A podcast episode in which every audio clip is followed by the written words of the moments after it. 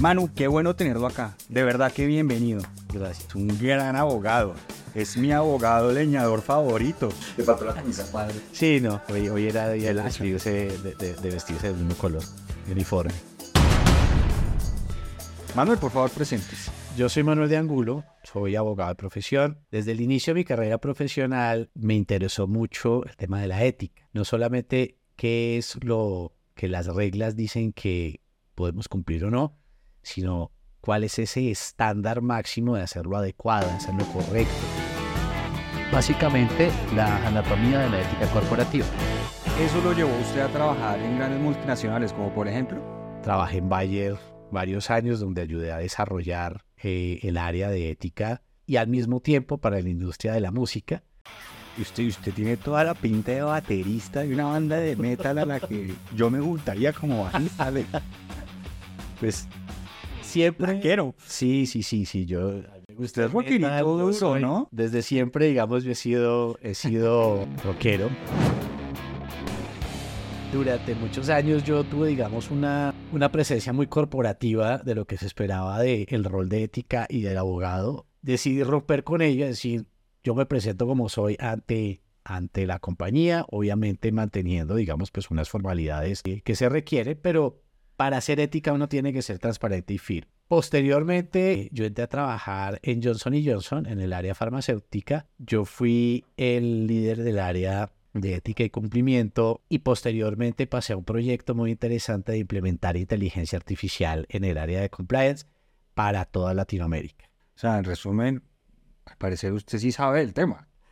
Sí, Parece. Sí, sí. Llevo muchos años dedicado a esto. y actualmente soy el director de ética y cumplimiento para Américas, desde Canadá hasta la Patagonia, para una empresa de dispositivos médicos. Mejor dicho, que por tener usted aquí, chico. Muchas gracias. Estamos además montar una banda, una banda ética. Claro sí. Metal ético. Sí, no, pues Ethical Black Metal.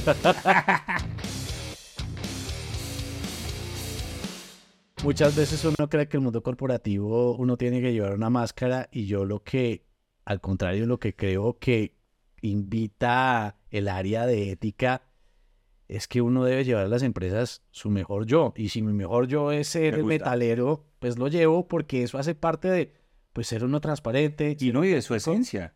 Y cuando está usted ejerciendo desde su esencia, va a hacer fluir mucho más su vocación y su talento a favor de la empresa. Exacto. Cuando uno habla de ética, uno no puede llevar máscaras. O sea, eso no, eso, eso no va de la mano. Es, si uno habla de ética o no habla de ser transparente, de ser honesto, de ser sincero, Claro, pero déjeme ponerme en el puesto de una persona que tal vez no piensa así. La ética, ¿qué tanto se acerca o se aleja de lo políticamente correcto? yo creo que uno tiene que guardar unas normas de convivencia, ¿sí? Unas normas básicas, es decir, de, de, de no generar conflictos innecesarios dentro de una corporación. Metal a todo volumen en la oficina, cosas así. Sí, pero ahí es cuando usted habla de lo políticamente correcto. Pero es que hoy en día cuando uno habla de qué es lo políticamente correcto, pues nosotros tenemos que hablar necesariamente de diversidad, equidad, inclusión. Es decir, tenemos que abrir un poco las puertas a que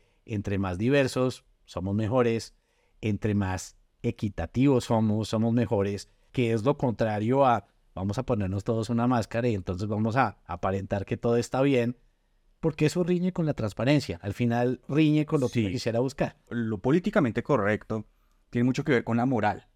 Y la moral es eh, una construcción colectiva de algún grupo. ¿En qué se diferencia entonces la ética, lo políticamente correcto y la moralidad? La ética es lo que es correcto siempre. Sí, eso es el, el- el- el deber ser. No robar. No robar, hacer el bien, buscar ser justos, buscar ser ecuánimes. Cuando uno habla de la moralidad, la moralidad tiene que ver casi que con creencias filosóficas. Podría uno inclusive meterle religión si uno hablara de moralidad. Lo vuelve muy complejo porque, por ejemplo, la moral cristiana pues, no es la misma moral de quien no es cristiano. Entonces, No, por eso es son visiones del mundo. Son visiones del mundo. ¿Cuáles son esas reglas mínimas dentro de un conglomerado, hablemos una corporación en este caso, que nos sirven a todos para no entrar en discusiones que nos pueden poner en aprietos? Sí, es decir, si una compañía tiene unas normas de conducta, pues esas normas de conducta son las que operan ahí. Interior de la compañía eso es lo políticamente correcto. Hay muchas que usted las saca de ahí ese entorno y posiblemente comiencen a reñir. Ah, Yo creo que ahí vale que usted nos traiga un ejemplo. Por ejemplo, puede que haya países donde el abrir la discusión de tener baños mixtos, por ejemplo, que es un tema de inclusión real, pues hay países donde no, eso no está preparado, pero al interior de la compañía es lo políticamente correcto porque ya hay una cultura al interior. La ética siempre tiende a poner la vara más alta. Medirse con la vara más alta es lo más ético, por ejemplo. Sí, es decir, Es decir, que la ética es dinámica. la ética es dinámica. La ética es dinámica porque siempre hay una forma mejor de hacer las cosas. Es decir, lo que hoy es correcto, mañana va a seguir siendo correcto, pero siempre va a haber una mejor forma de hacerlo. Espere, usted lo que está proponiendo es que la ética no es un punto de llegada ni un estado. No. Es una continua evolución. Es una mejora continua. La evolu- pero la evolución siempre va hacia la mejora. O sea, Se supone, Sí. se extingue. exacto, exacto. ¿Será que esto de desarrollar la ética dentro de las empresas es como un adoctrinamiento? No, es un aprendizaje, porque no son dogmas. Me gusta, me gusta. No son dogmas. Eh, como hay entornos cambiantes, el quid de todo es ir subiendo el estándar, siempre. No podría ser un adoctrinamiento. Un adoctrinamiento es, nos quedamos con este dogma y este es, no sería dinámico. Ok, Espere, espere, me tomé un trago esto. Mm. Yo ya me tomé. Es que un ¿Se has tomado tres? He tomado tres expresos. He tomado tres, entonces ya no le damos más porque me está saliendo muy caro este podcast con Manuel.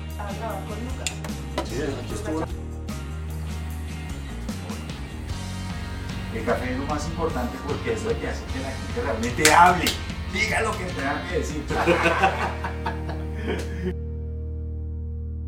Manuel, ayúdenos por favor a entender qué es exactamente la ética corporativa. Para mí es hacer las cosas de manera correcta, de tal manera que se prevengan riesgos y se contribuya con la sustentabilidad del negocio. Cuando habla uno de sustentabilidad, uno quiere incorporar todo el elemento del análisis del entorno que sea posible. Como ese entorno es dinámico, pues yo también tengo que ir llevando, ir subiendo la vara para hacer lo correcto de acuerdo a lo que me va pidiendo el entorno. Lo que le pide el entorno tiene varios niveles también, porque el entorno se lo puede pedir desde el punto de vista legal y jurídico, que es como el mínimo necesario.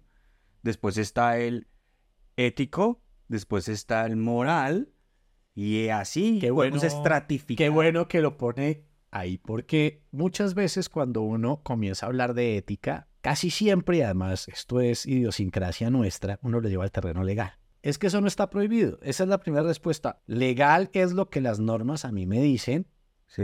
que es ese mínimo re- reglamentado donde yo me puedo mover. Ahora, yo me puedo mover en ese entorno sin que eso sea correcto, sin que eso sea ético. Es decir, hay una vara más alta que ya deja de ser lo legal. Lo ético es un estándar mayor donde es qué me pide mi entorno, qué me piden mis stakeholders, qué me piden mis accionistas, qué me piden en cuanto a comportamiento. Y eso pasa, eh, o ese orden de magnitud en el que usted piensa la ética tiene todo que ver también con el tipo de empresas para las que trabaja, porque una empresa multinacional de estas no solo está actuando dentro del mercado colombiano o latino, sino son empresas que tienen estándares internacionales, por lo general del país de su origen, y que al estar en la bolsa, tener stakeholders mundiales, está sujetos a tantas legislaciones, lo que para ustedes buena ética no necesariamente coincide con lo que en el país donde usted está ejerciendo sea buena o mala ética. Yo creo que todas las empresas tienen un nivel de ética de acuerdo el tamaño, la complejidad y el entorno. Y eso implica mayor inversión, mayores personas, mayores procesos, mayor especialidad desde la persona que también tiene a cargo, a cargo ese rol. La ética entonces es un atributo positivo de las empresas. No solo requerido, sino además positivo. ¿Usted cree que la ética es un atributo corporativo que debería mercadearse y venderse como parte del producto y la propuesta de valor de las empresas? ¿O es algo que es simplemente bueno de hacer y no, casi que no queda bien mostrarlo? Internamente uno puede mercadear. Hacia adentro de la compañía es importante hacerlo porque eso, eso hay que hacer todos los días, hay que estar recordando, todos los días hay que estar enviando el mensaje. Eso es clave. Hacia afuera, yo creo que el que se presente con demasiado diferencial diciendo yo soy una compañía ética puede estar disparándose en los pies por una razón y es que ninguna compañía está libre de perder visión en algún lado, en el espejo retrovisor, sí, tener un punto ciego. El que mucho mercadea, pues está abriendo ese hueco porque, pues muy seguramente va a poder decir, ay, ay, tenía un hueco y yo no sabía. A mí me parece que las compañías que lo hacen porque es la razón de ser, porque es la manera más sustentable para el negocio y es ser ético es mejor que no serlo. Prevenir riesgos de una manera ética, pues es donde una empresa debe hacer sus negocios. Me parece que es mejor no mercadarlas afuera porque es el deber ser, es como las compañías deberían operar. No, pero escúcheme ahí, mano, porque resulta que la ética tiene todo que ver con la reputación. Y la reputación es marca. Las compañías que mucho bombo se hacen alrededor de su propia reputación, a veces eso se les devuelve. Las compañías que confían en que su reputación se construye por sí sola con los actos, simplemente van mostrando sin mercadearlo mucho más. Es decir, todas las compañías hoy en día tienen un informe de sostenibilidad. Ahí está incluido los resultados, ahí está incluidos los temas complejos de ética. Más bien le cambio la pregunta. Eh, Para que esto sea algo mercadeable, quiere decir que eh, tocó invertir. La ética es una inversión, es un gasto, es un costo. ¿Cuánto cuesta la ética? Eso es una, una pregunta interesante. A uno le gustaría, pues, que hubiese todo el presupuesto disponible para hacer uno cosas muy complejas. Una parte es gasto y es llegar a tener el Rolls Royce cuando yo todavía no lo necesito. Es decir, uno puede tener programas tan complejos o tan robustos como uno quiera. Una experiencia en cuanto a inversión, por ejemplo, fue el, el intento de implementar inteligencia artificial para compliance, hacer compliance predictivo utilizando inteligencia artificial. Eso suena Es maravilloso. Vale un billete. ¿Por qué? Porque necesita personas como yo, que pues no somos baratos en el mercado, porque no somos tantos, ¿sí? Es A ver, son especializados. pues, muy claro. especializados, buscando cómo enseñarle a una inteligencia artificial cómo construir bases de datos O sea, entrenar al modelo. Hay que entrenar el modelo. Eso cuesta un billete. Una vez tenga el modelo, pues el tema cambia, pero eso es un Rolls Royce. Ahora, ¿cuántas compañías pueden darse el lujo de tener un Rolls Royce? Y, y es necesario el Rolls Royce para tener unos estándares éticos. La respuesta es no. Pero al final del día, usted lo que me está diciendo es que la ética sí cuesta. O sea, Cuesta. a la empresa le toca invertir para tener ética. Sí. Entonces, como es una inversión, tal vez es algo que la empresa se sienta seducida a promover. Y yo lo he visto. Muchos clientes me dicen, es que nosotros somos mejores que los genéricos que llegan de X o Y país y nosotros tenemos que educar al cliente en que nuestras prácticas están a un nivel superior y que eso es un argumento por el cual deberían elegirnos. Correcto. Y eso sucede en el mundo de la moda, eso sucede en el mundo farmacéutico. En general, el ser éticos cuesta, pero cuesta de una manera en que ahí hay un retorno de inversión. Es decir, es que tener una empresa sustentable requiere una inversión, pero es que eso es lo que da eh, garantías a mediano y largo plazo. Hay empresas que no tienen estándares éticos y se revientan por un caso de corrupción. Es decir, O sea, voy a poner- es reputacional. es reputacional. Voy a poner un ejemplo, que muy conocido. Odebrecht tenía un negocio muy bueno. A partir de un tema de corrupción, es una empresa que se quebró y pues todavía no ha terminado de pagar la cantidad de multas y litigios que tiene pendientes. Tener estándares éticos garantiza que aun cuando aparezca un caso, porque uno no está libre de verdad de los blind spots, Y entre más grande la empresa, más le van a llegar. pero el hecho de tener inversión en ética garantiza que usted ya tiene los mecanismos para combatir esto, para que la empresa no se caiga toda a pedazos por un caso. ¿Un área de ética o la inversión en ética es como un seguro o es más que eso? Uno puede verlo como un seguro. Creo que esa es un- una manera muy básica de verlo. Pero uno puede arrancar por ahí.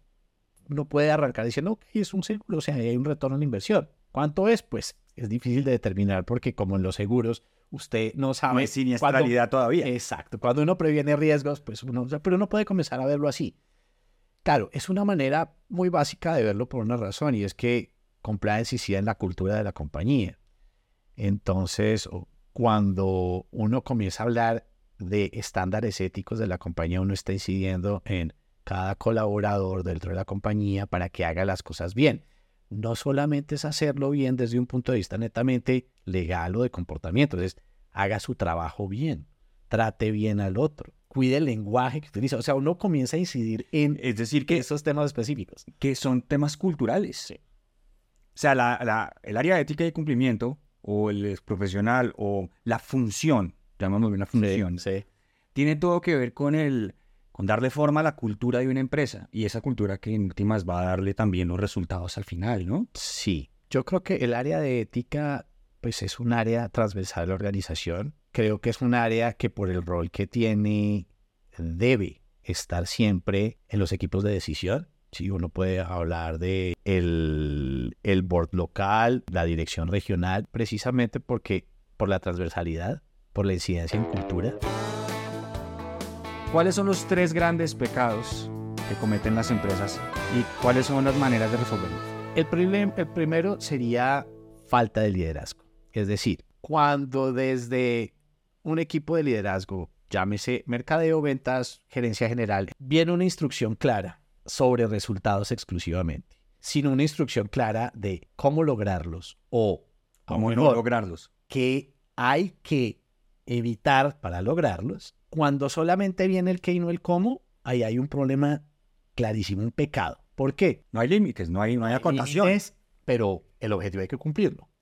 Si no hay esa acotación, casi que el fin justifica los medios. Es que el no decirlo es aceptarlo. A menos de que haya una cultura organizacional tan fuerte ya construida donde se sobreentienda que haya un límite que no se pasa. Que es eh, cultura, eso es cultural de la sí, empresa. Sí, pero a ver, es casi imposible que una empresa que es un entorno muy dinámico, eso permanezca en el tiempo. Entonces, por eso es mejor decir como el qué se va a hacer así y el cómo va a llegar hasta acá. Mejor denos un ejemplo. Ok, haga las ventas sin ofrecer un regalo. Ahí hay un límite, claro, puede sonar redundante. Sí. El hecho de que desde el líder venga el objetivo y cuáles son los límites, así suenan obvios, pues quiere decir que cualquier cosa que parezca, se asemeje, huela a regalo, ya va a ser eh, entendido como que puede que no. Y ahí va a tener que entrar un área de ética a decir, es que eso no es un regalo, hágale.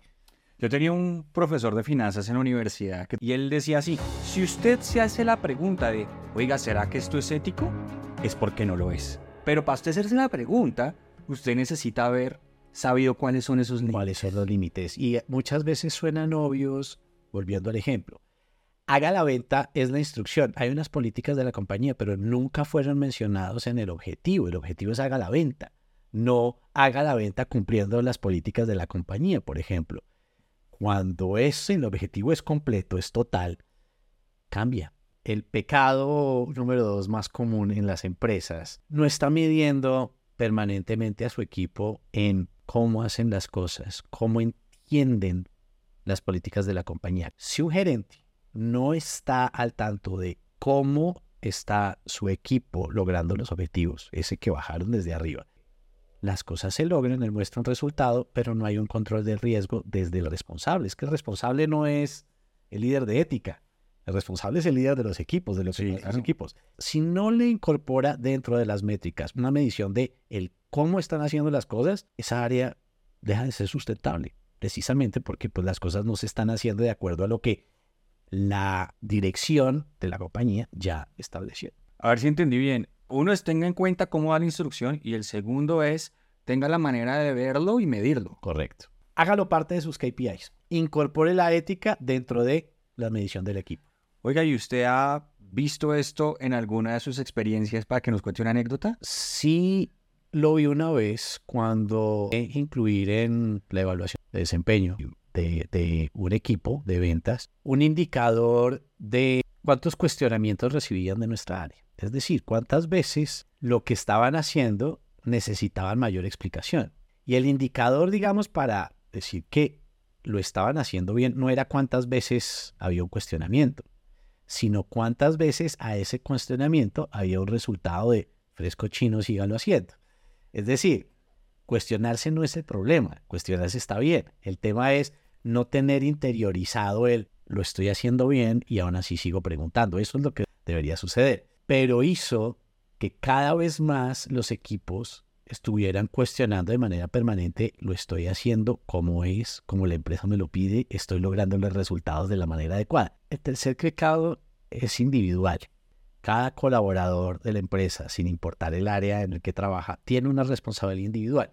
Va desde hacer bien su trabajo, la persona que tiene que hacer el aseo tiene que hacer el aseo bien, siguiendo unas normas de higiene básicas. O sea, ahí hay unos cumplimientos. Desde eso, que es la propia responsabilidad, que no es delegable a otros, si todo el mundo asume esa responsabilidad, pues ya las cosas van, en buen camino. Es decir, yo estoy asumiendo la ética de mi propio trabajo, más allá de los resultados colectivos. Claro, pero ¿cómo lo volvemos accionable? Es decir, usted, usted no me puede decir que simplemente confiamos en que todo el mundo va a tener el nivel de ética que exige la empresa porque finalmente eso no es así, a no ser que la persona ya lleve cierta cantidad de tiempo y ya tenga una permeación de la cultura y ya sepa cómo hacer las cosas. Porque acordémonos de que lo que es bien visto en una empresa no necesariamente es bien visto en otra. Correcto. Sin embargo, si usted ve que hay alguien que no está haciendo el trabajo de acuerdo a lo que pide esos estándares de la corporación, llámelo políticas, nómbrele procesos, pero ayuda a que el otro también lo haga. Pero ¿cómo? ¿Cómo? Dame un ejemplo. No hay una lúdica. Son personas. Díganos alguna estrategia lúdica o de reforzamiento cultural que haga que la persona no le genere una resistencia el tema del cumplimiento ético, sino más bien como que lo vea parte de sí misma y sobre todo que también promueva que otros lo ejerzan. Algo que ha contribuido mucho a, la cultura de cumplimiento es esos reconocimientos públicos por, pequeñas metas, que ahora pues las compañías cada vez tienen más eso y es como aplauda, manda una tarjeta virtual, se ganó 10 puntos para... Eso funciona. En algún lado funciona un montón. Porque el reforzamiento positivo, así sea, el premio sea pequeño. Pero ¿cómo lo hacemos a diario? Porque la cultura se crea con el feedback on the spot, con el vivir cotidianamente esos valores éticos. Hagámonos invitaciones todos los días a hacer las cosas mejor. Alguna vez leí una frase y esa frase decía que la ética es lo que tú haces cuando nadie está mirando. Y me parece interesante porque mm, la ética no es para mostrarla, sino es una forma de ser. Y para que sea una forma de ser tiene que estar ya incluida en la identidad. Digamos que todo salió mal y ¡boom! estalló una crisis reputacional por un tema de ética y cumplimiento.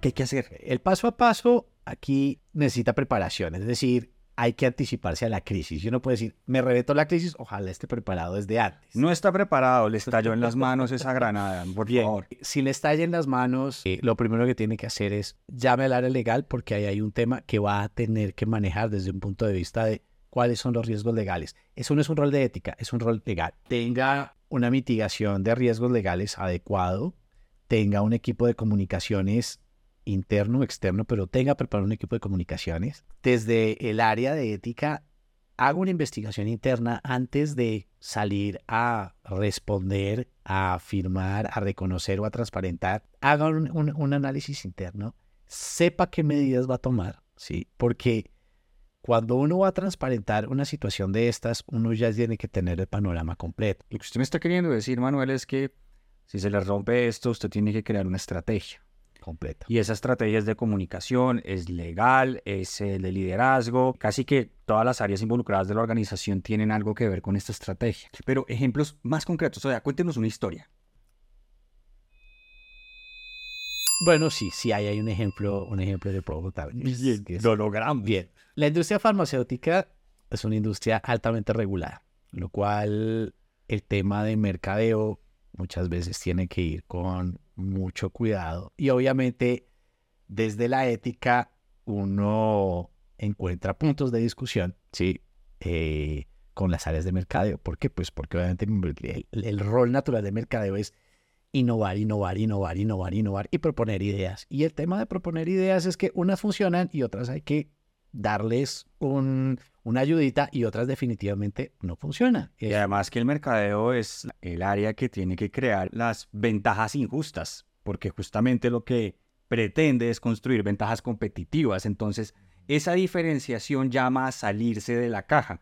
Y cuando se sale de la caja, a veces se encuentra con el muro también de la ética o del compliance, que es lo que sucede en el mundo farmacéutico. Correcto. Una de estas ideas fue innovemos en la manera para presentar una familia de medicamentos.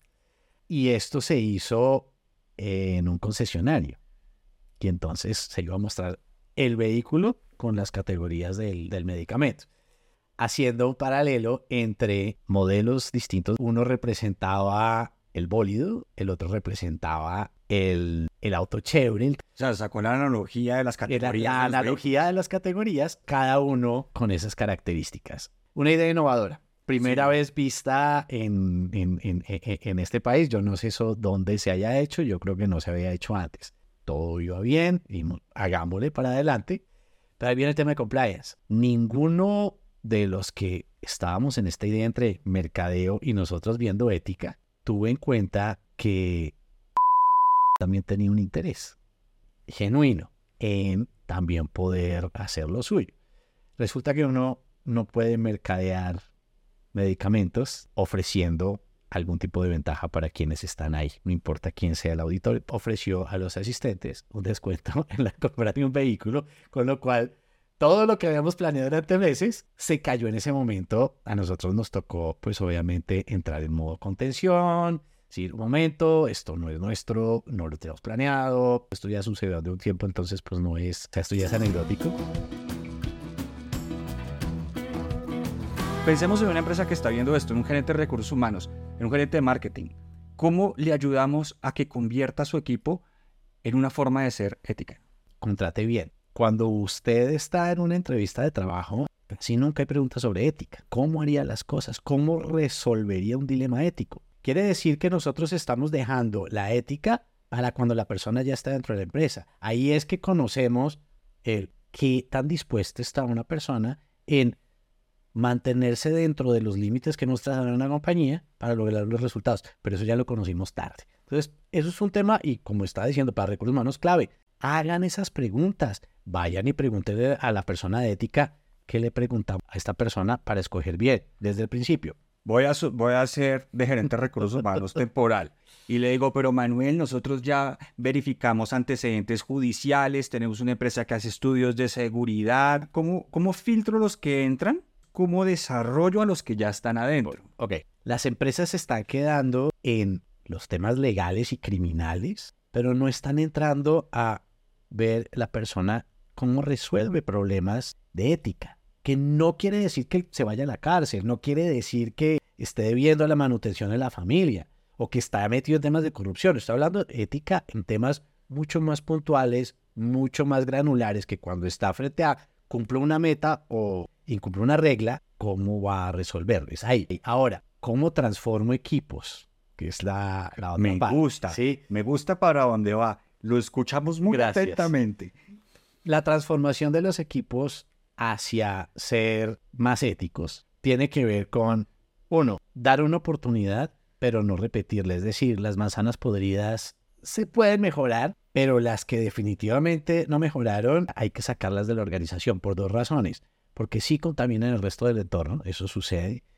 Y dos, porque esos mensajes también es importante darlos. Es decir, la cero tolerancia después de una oportunidad, claramente, porque una oportunidad puede ser un, momento de aprendizaje, pero pasado el momento de aprendizaje, la cero tolerancia es lo que va indicando cuál es el estándar de la empresa. Si no hay consecuencias a las malas prácticas, pues esas permanecen en el tiempo. En Experience una vez tuvimos una persona del área de acceso comercial. Como esta persona estaba encargada de un mercado fuera de Colombia, entonces tenía que trabajar algunos festivos. Y ella reportaba que había hecho una cierta cantidad de llamadas y cuando se hizo una auditoría se encontró que era falso. Se citó a la persona, eh, se le preguntó y ella confirmó que sí había hecho todas esas llamadas. Y cuando le mostramos el reporte, casi se cae la silla, ¿no? Obviamente. Y le decimos dar una segunda oportunidad. Esa persona cambió ese día. Pues cuando alguien comete un error en temas de ética, el aprendizaje es para todos, no solamente para la persona que cometió el error.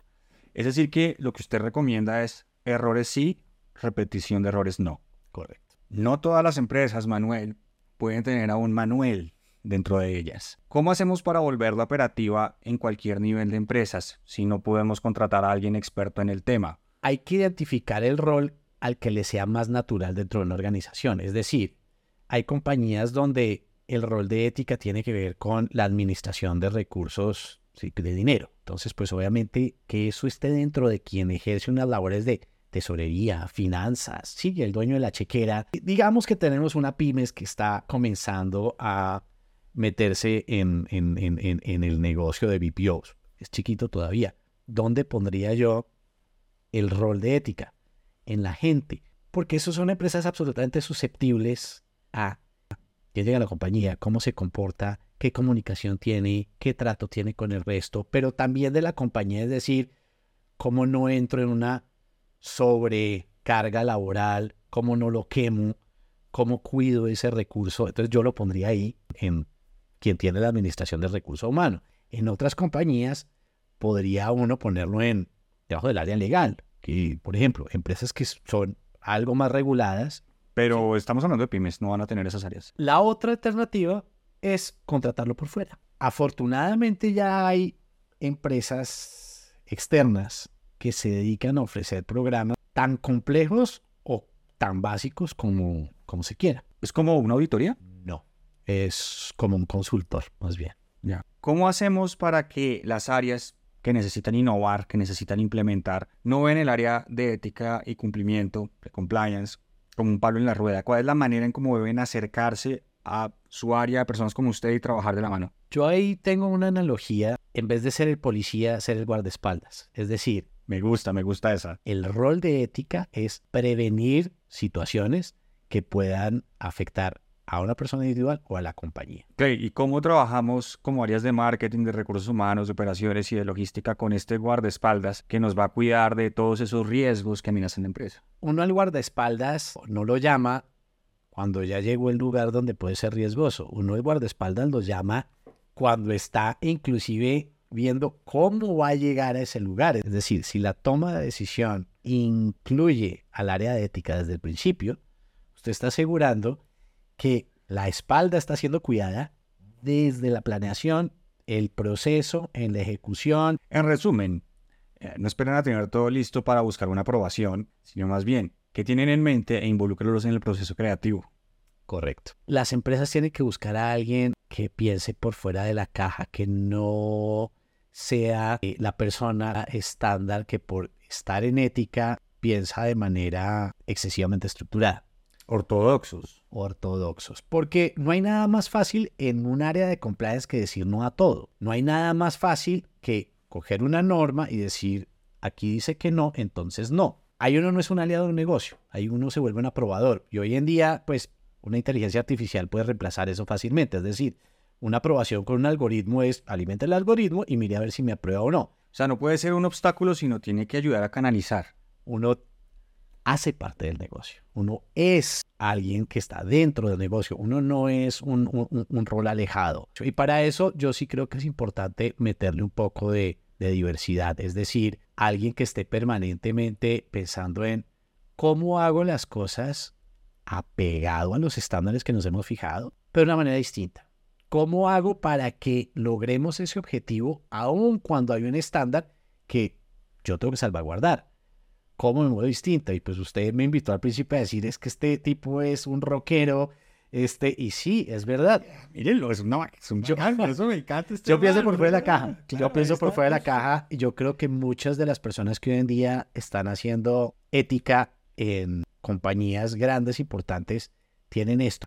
No están pensando de forma cuadriculada. Es decir, que, en resumen, ética y cumplimiento también puede actuar con creatividad. Mucha. Se requiere todos los días. O sea, no, es solamente un apego normativo, sino una creatividad ejecutiva. Sí.